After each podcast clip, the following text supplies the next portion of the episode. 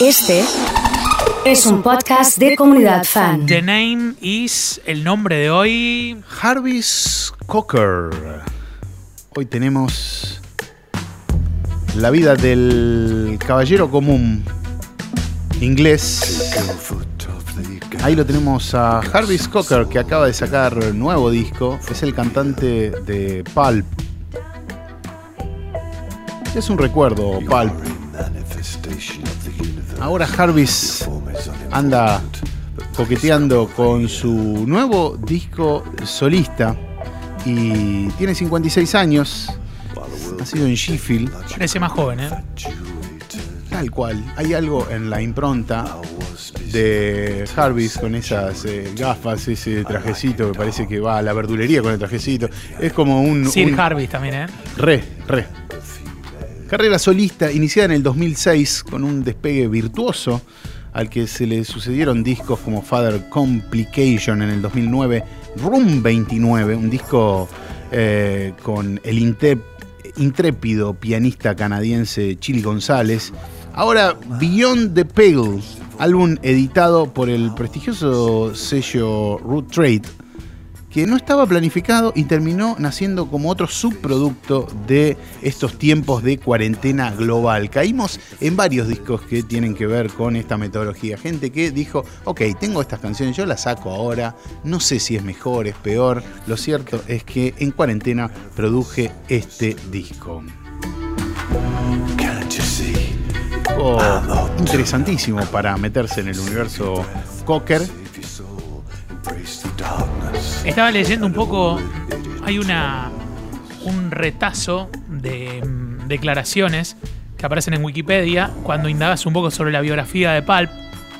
Y hay una que dice el mismísimo Jarvis, eh, publicada por el diario El País en 2016, los 90 fueron bastante extraños. 1996 fue el mejor año de mi vida. De verdad no lo digo de forma metafórica. A nivel personal fue mi peor año. De niño pensaba que la fama era como esa escena de fiebre de sábado en la noche en la que Travolta entra al club y todos le admiran. En realidad es bastante desolador. Intento no pensar en ello, pero en mi caso, fama significaba que un borracho en un bar te dijera, eh, tío, ¿qué tal Michael Jackson? claro, tal cual. Ah, este debe venir de ahí, ¿no? Este debe ser músico, mirá cómo se viste. La vida de Cocker fuera de los límites de Pulp siempre fue muy intensa. Se casó con Camille Bidolt en el 2002, un año después de la aparición del último álbum de la banda hasta la fecha, que fue We Love Life. Producido por uno de sus héroes, Scott Walker. Algún día lo vamos a traer a Scott Walker eh, porque es una, una cita y una influencia eh, siempre muy marcada para, en este caso, Jarvis Cocker, pero para muchos artistas. Eh, se mudó a París, tuvo un hijo, se divorció, volvió a Inglaterra, se conoció con su actual pareja, Kim Sion. Armó con Richard Howlex, eh, Relaxix Muscle, un dúo de electrónica. Eh, grabó un solo disco. Acá hay algunos coqueteos con electrónica en este disco. Le cedió dos temas a Nancy Sinatra para un álbum donde la hija de Frank también interpretó canciones de YouTube, Morrissey, Festor Moore de Sonic Youth, entre otros.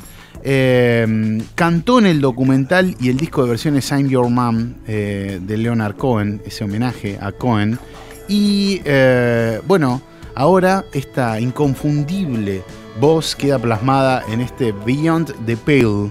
Eh, Save the Whale es el tema que estamos escuchando, donde también hay, un estilo eh, vocal muy, muy, muy marcado, pero nos lleva a la chanson francesa este tema que estamos escuchando.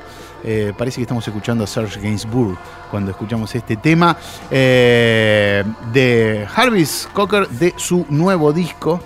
Gainsbourg eh, fue una figura crucial en su mapa de influencias y colaboró con su hija Charlotte eh, también en, un disco, Jarvis Cocker. En el 2017 reunió a la banda Pulp eh, con la idea de hacer solamente presentaciones en vivo. Bautizó a su nuevo proyecto Hard Is. Los puntos suspensivos son importantes acá eh, en este relanzamiento de su nombre en Estadio Solista porque describen algo que no está terminado, eh, según explicó en algunas entrevistas. Uy, lo traje eh, porque hacía tiempo que quería traer a, a Jarvis Cocker, soy eh, muy, muy fana de Pulp.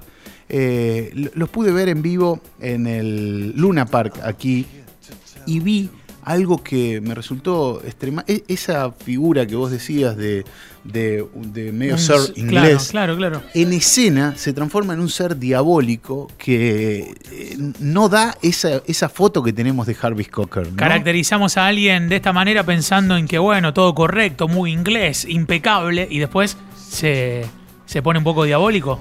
Eh, absolutamente, sobre todo en el vivo, ¿no? Un, vivo súper intenso, el de Pulp, eh, y, altamente recomendable. Y bueno, las canciones de Pulp son aquellas con las que crecimos, ¿no? Unas, eh, digo, cuando éramos adolescentes, canciones como Disco 2000, Come on People, son esos clásicos absolutos de la música que coquetean por igual con canciones de Oasis o Blur.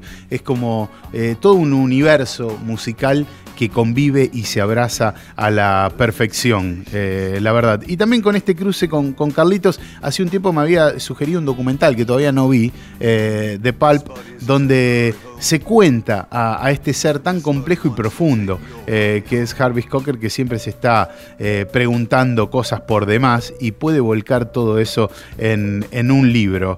Eh, Harvey Cocker, carismático, vocalista de Pulp, es el nombre del día de hoy, un inspirado letrista que está considerado una de las figuras más relevantes de la escena pop, sin lugar a dudas, de Gran Bretaña de las últimas décadas. Eh, sacó un libro también hace poco que se llama Madre, Hermano y acá, Amante. ¿eh?